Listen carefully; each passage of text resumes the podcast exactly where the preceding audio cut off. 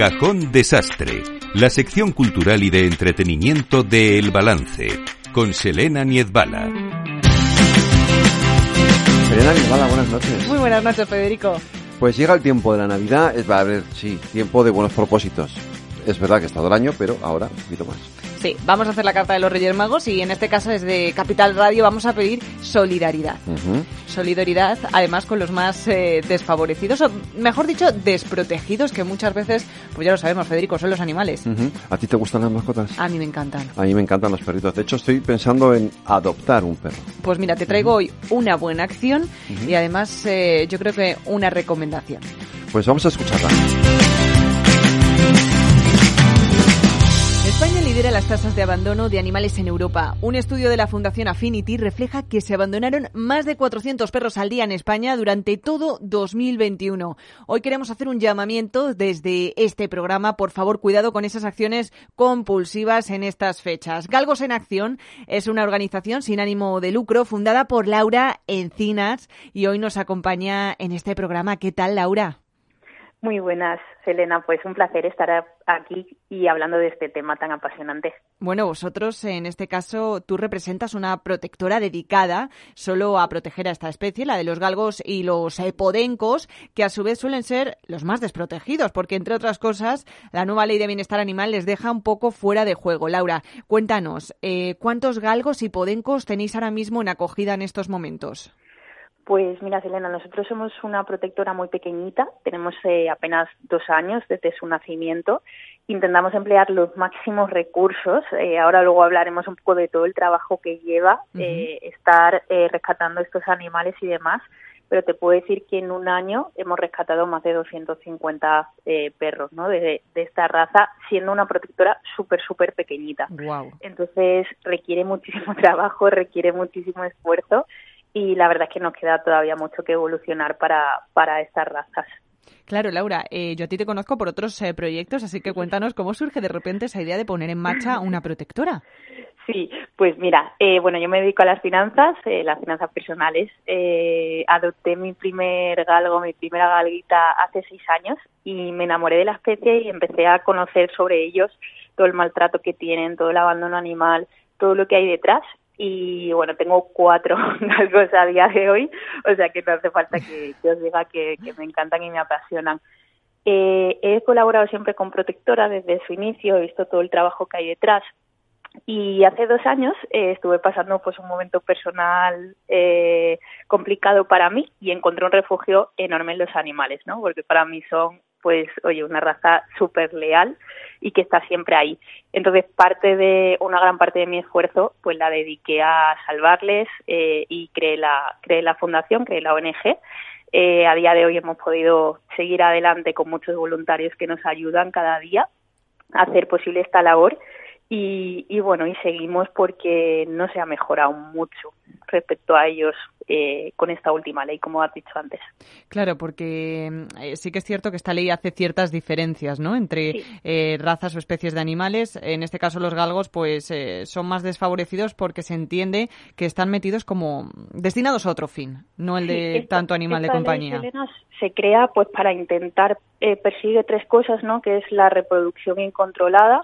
sabemos que en España, pues, hay mucho mercado eh, de personas que comercializan ¿no? con la cría de sus propios perros y demás, y muchos criaderos que son ilegales, donde no se tienen ningún tipo de, control, eh, incluso no se tienen a los animales en las condiciones que se deberían de tener. Eh, persigue también el abandono y persigue el maltrato, aumentando las penas que hay, incluso habiendo penas de cárcel para aquellas personas que maltraten a sus animales. ¿Cuál es el problema? Pues que el, el sector cinegético mueve muchísimo dinero en este país eh, y finalmente se ha decidido excluir a todos los animales, a todas las razas de caza. Entonces, a día de hoy, en cuanto a los perros, hay dos tipos de perros, hay dos clases de perros, ¿no? Hmm. Eh, aquellos perros domésticos y aquellos perros de caza. Yo me hago una pregunta, oye, si esto pasara con las personas, sería un escándalo total, ¿no? Imagínate que las personas, oye, se aplicaran unas leyes para los hombres, por decir algo, y otras, para, las mujeres. sí. O para, mm, me voy a poner, eh, para los de una raza y para los de sí, Sí, sí, e, es, es inadmisible totalmente, ¿no? Entonces, por intereses económicos que se excluya a estos perros, la verdad es que es una aberración mm, increíble. Pues eh, sí, porque yo creo que mm, al final, ¿no? Muchas de las eh, personas que no conocían en profundidad esta ley, pues empezaron a criticar que, oh, es que tengo que hacer un cursillo ahora para tener un animal o no voy a poder, eh, yo qué sé, matar una mosca en mi casa. Eh, pues desde aquí les decimos que no, oigan, de verdad, que la ley de bienestar animal no tiene ese objetivo, sino el objetivo que tiene es eh, proteger a los animales, igual que hay leyes que protegen a las personas eh, que son más vulnerables, pues de ciertos maltratadores, de ciertos actos delictivos, pues precisamente lo que necesitábamos era una ley que catalogase a los animales como lo que son seres vivos, no como objetos. pero al final, ¿cuáles son las principales causas en abandono de animales que os encontráis todavía todos los días? Porque, bueno, esta ley surge ahora, veremos si sus efectos eh, pues eh, consiguen paliar esas consecuencias de abandono y maltrato, pero de momento los números no van muy bien. Sí, yo siento, Selena, que hay como una polarización en cuanto al tema de los animales, ¿no? Creo que hay una parte de la población que ha evolucionado muchísimo, eh, que les trata como seres sintientes, ¿no? Que así le, le refleja la ley a día de hoy, pues seres que tienen unos sentimientos y que obviamente hay que tenerle con unos cuidados, pero hay otra parte de la población que a veces es más amplia de la que creemos, donde trata a, estos animales como herramientas, ¿no? Yo te puedo decir que si nos vamos a la España rural, hay un gran porcentaje de personas que tratan a, los galgos, a los podecos como herramientas y en las ciudades hay muchas personas, pues el típico regalito de reyes, el típico regalo de cumpleaños, ¿no? Sí. Y es que nos tenemos que meter en la cabeza que son seres vivos.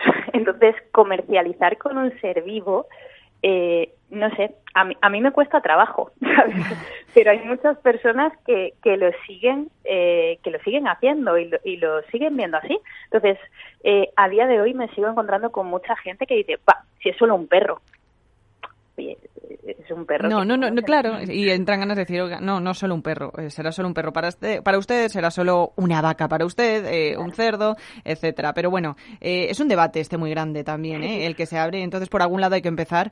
Y, y bueno, yo creo que en el caso de los animales de compañía, domésticos, vamos a llamarlos así, pues por algo se tiene que empezar, Laura. Quiero decir, pues, seguro que los amantes de los animales haríamos muchísimas más acciones para protegerlos.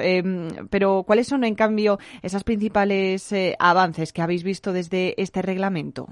Sí, pues mira, una de las cosas es que se aumentan las multas. Tú sabes que a veces los seres humanos eh, solo sabemos aprender con castigos y con dinero. Si nos tocan el bolsillo ya nos duele. Entonces, creo que esto es muy importante porque hay mucha gente que maltrataba a sus animales y demás y a día de hoy las multas eh, pues son mucho más grandes que, que antes. entonces, creo que esto va a hacer que una parte de la población pues aprenda el hecho de que tengan que hacer un curso, que tengan que tener también un seguro de responsabilidad civil, creo que también es muy importante porque ya esa persona que realmente no está convencida, ¿no? O que no es consciente del trabajo que implica el tener un animal a tu cargo, pues oye, ya son como pequeñas trabas que, que van quitando. Entonces, en este sentido, los animales están mucho más amparados.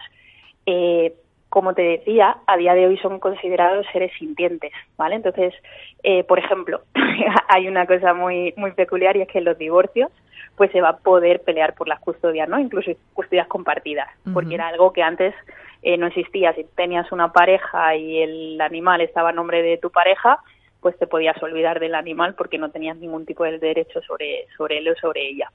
Claro, y es que eh, poco se habla de eso, pero es complicado dejar de ver a un animal con el que llevas conviviendo, yo que sé, 10 años. Eh, eh, vamos, es que le quieres como a uno más de la familia. Yo te puedo decir que a nivel personal luché más la custodia cuando me separe de mis animales que, que, casi desde la casa. O sea que yo, por ejemplo, tengo custodia compartida y, y, lo hacemos como, como si fueran niños. Entonces, es súper importante. Pero fíjate que ha habido casos en España que incluso cuando eh, ha habido desalojos en propiedades, se han dejado a los animales dentro. ¿Por qué? Porque no eran seres sintientes. Entonces, como hay que dejar todo lo que hubiera en el domicilio, había que dejar animal. ventanas y tal, y se dejaban los No me lo puedo creer. Bueno, eso es un claro ejemplo de que todavía queda mucho por hacer, pero yo hoy quiero hacer un llamamiento, no quiero pedir a la gente que vaya a adoptar en lugar de comprar, que bueno, eso ya, ya se dice siempre, sino quiero que mm, ayude a colaborar, ¿no? Ya que estamos en estas fechas y también se habla de ese impulso en las compras, en esos gestos a veces eh, que luego no sé, te acabas arrepintiendo a lo largo del año y en este caso, por favor, no son eh, regalos, son seres vivos, hay que pensarlo muchísimo. Eh, yo invito a que quien se esté planteando, tanteando, pues eh, compartir su vida con un animal que pruebe primero con este tipo de iniciativas ONGs eh, protectoras, entrando en contacto todos los días con ellos, porque mira, yo me incluyo entre ellas, yo soy una persona que, pues eh, por horarios de trabajo no puedo tener eh, un perro o un gato en mi casa, entonces pues yo creo que una iniciativa maravillosa sería poder contar con ese acompañamiento, mm, en este caso de, de, un perro, pues a través, por ejemplo, de Galgos en Acción. Em, sois una de las afortunadamente muchas protectoras que tenemos ya en este momento activas, pero ¿cómo puede colaborar alguien que nos esté escuchando? Pues lo puede hacer de muchísimas formas, Elena, desde hacerse pymes, que es, colaborando con un euro al mes, fíjate, un euro, ¿eh? es, verdad que la suma de muchísima gente, pues, pues para nosotros es fundamental. Puede ser casa de acogida, imagínate pues esa persona que temporalmente sí que tiene la disponibilidad o que quiere probar incluso antes de tener eh, una mascota o algo, pues a nosotros eso no, nos salva porque rescatamos animales y en vez de tener que ir a un chenil, pues que se acostumbren a un hogar, a unos cuidados y demás. Pueden luego venir muchas veces o llevar a los perretes al veterinario, a sacarlos, a jugar con ellos, o sea que ir a rescates incluso, o sea que... porque ¿dónde tenéis en este caso la protectora, Laura?